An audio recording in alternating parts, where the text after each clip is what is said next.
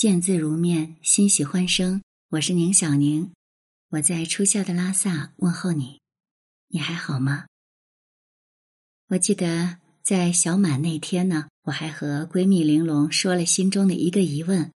这些天，北大满哥和一家汽车品牌是打得不可开交，我的朋友们好像也在为北大满哥鸣不平呢。说到小满这个节气的解读，我也看到了北大满哥的视频。他说，这个节气雨水开始增多，江河渐满，却又未满。满哥就说，小满代表了一种不要求十全十美的人生态度。而我的疑问是什么呢？既然小满这么好，那为什么我们却已经在准备防汛了，如临大敌呢？如果小满真的那么棒，怎么还会给人带来灾难呢？防汛可不就是防的江河大满吗？不过像我这样智商的人呢，思考这样复杂的问题，实在是一个人生挑战。云南的小耳朵杰克船长说。最近他听了我好多的节目，他有一个发现，他的原话是这样说的：“我发现你太简单了，缺少很多常识。”当时听了这话，我就想，我还是太草率了。刚开始想做这档节目的时候，可没想到，在这短短的时间里，我最明显的优点就这样被人知道了。白小胖，你是最了解我的，是不是呀？正在我羞愧难当的时候，朋友呢就推给我一个公众号“基本常识”。哇哦，一看的这个名字呢，简单且直白。我缺的可不就是基本常识吗？真是太妙了呢！哇哦，白小胖是真的很妙呢。小耳朵红鱼影还问我。怎么会唱这么多歌？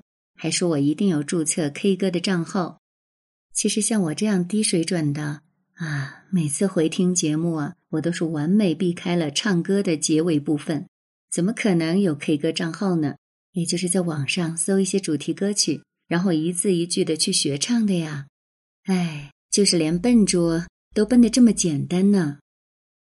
所以小满这件事儿啊，我还是。把我在基本常识里看到的内容告诉大家吧。基本常识的公众号作者呢是向栋梁，这名字一看就是蛮有常识的样子呢。向先生在文章里说，五月二十一号是二十四节气里的小满，汽车品牌一汽奥迪请天王刘德华做了一条广告，从小满这个名字背后蕴含的传统文化处世哲学出发。阐释品牌的价值主张。最后，刘德华面对镜头说道：“送你一首我喜欢的诗：花未开全，月未圆，半山微醉尽余欢。何须多虑盈亏事，终归小满胜万全。”可以说，二十四节气诗歌、曾国藩书法、中式哲学。这条广告里传统文化的标签之多，简直可以贴满一辆奥迪的挡风玻璃了。广告发布之后，获得满满赞誉，甚至有人说这是近年来最好的汽车广告。然而很可惜，整条广告从头到尾的文案全部都抄袭自一位北大满哥的视频博主。我仔细对比过北大满哥的原视频和奥迪的这条广告，确认是百分之百抄袭无疑了。对这种恶劣行为，当然要毫不犹豫的谴责，抄袭可耻，没有任何理由可以辩驳。随后，奥迪发声明向刘德华和北大满哥道歉，并果断的把策划这条广告的乙方公司推出来祭旗，只承认监管不力。审核不严的错误，在我看来，这样的道歉只是流于表面，而没有抓住实质。奥迪品牌方以及策划这条视频的广告公司，真正的问题在于自身没文化，却要假装有文化，并且用牵强附会、粗制滥造的传统文化来误导公众。现在我们熟知的二十四节气，定型于一六四五年的时县历。但对于节气的划分，从殷商时期就开始了，只是最初的划分没有那么详细。随着天文历法的进步，节气划分逐渐细致，节气的名称也逐步改变。但自始至终不变的是，节气是用来指导农业生产的，而不是用来教你做人的。按照北大满哥的说法。之所以有小暑对大暑、小寒对大寒、小满却没有对应大满，是因为这不符合中国传统文化中为人处事的理想状态，即做人做事不要追求太满，小满即可。然而，这种解释纯属牵强附会，属于马后炮的过度解读。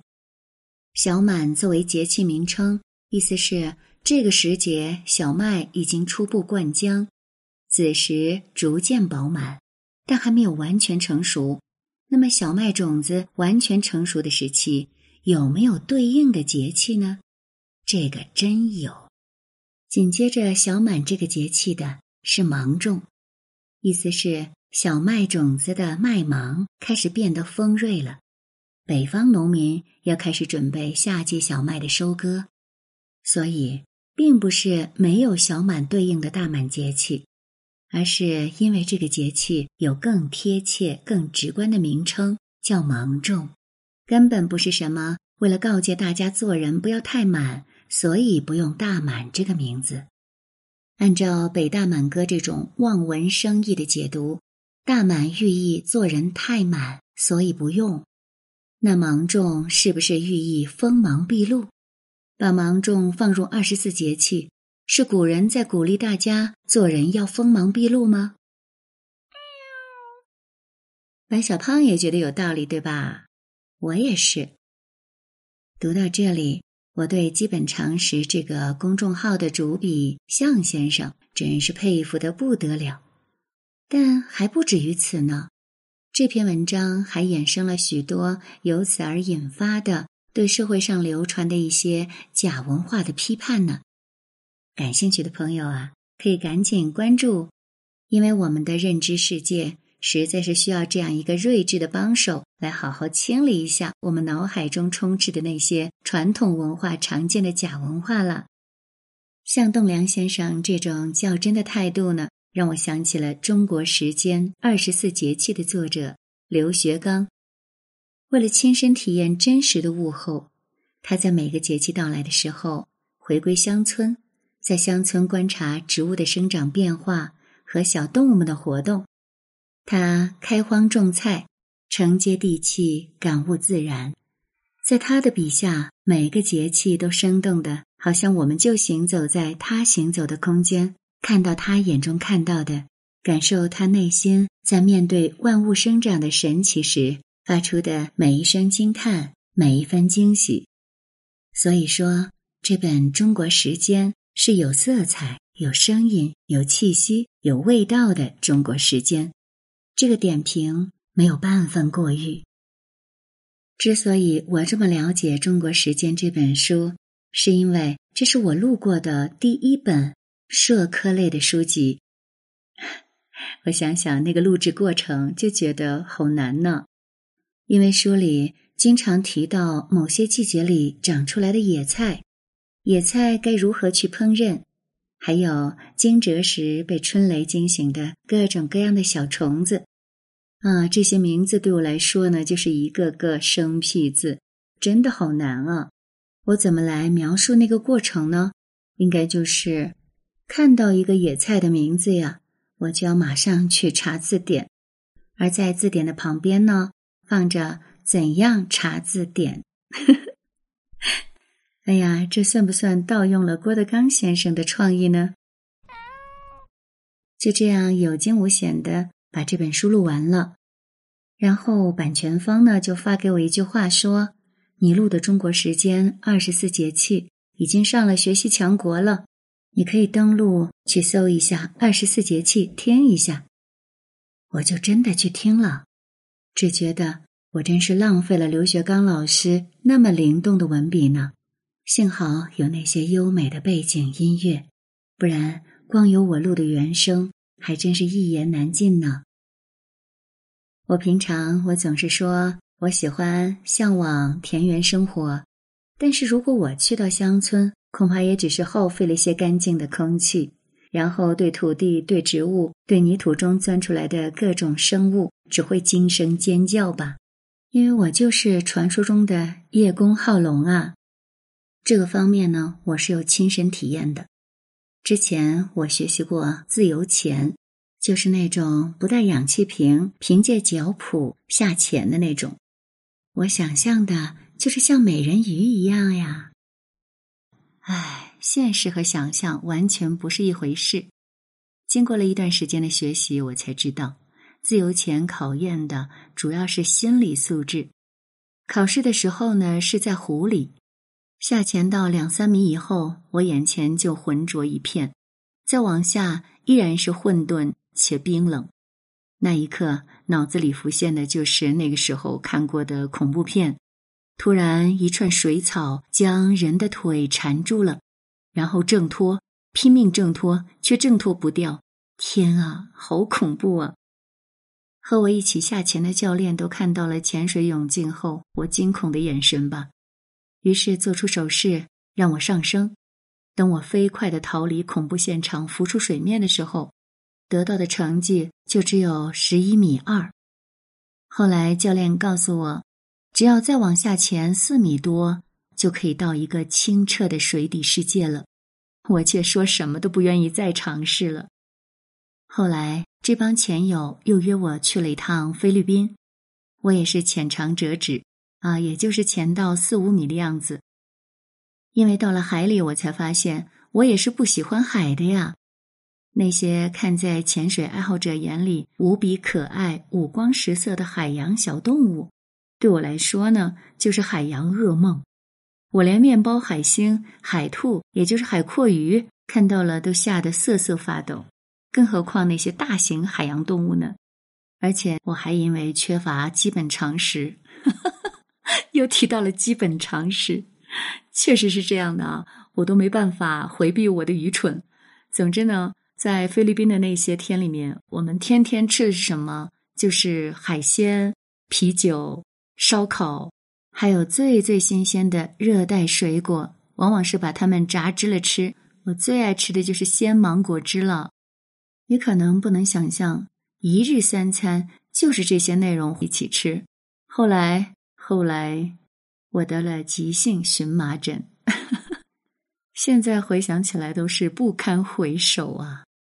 从菲律宾回来，急性荨麻疹终于也给治好了，那我就从海边回归了游泳池，再也不向往海里遨游了。游泳池多适合我这样的单细胞生物呀！不怕被深渊凝视，也不怕被鲸类吞噬。被现实打击的我，就这样以宽大的胸怀面对了现实中怯懦的我。唉，人生可不就是这样？尝试的时候要勇敢，逃避的时候也要勇敢且干脆呀。今天节目结束的时候啊，就把这首歌唱给你听吧。某年某月的某一天。就像一张破碎的脸，难以开口道再见，就让一切走远。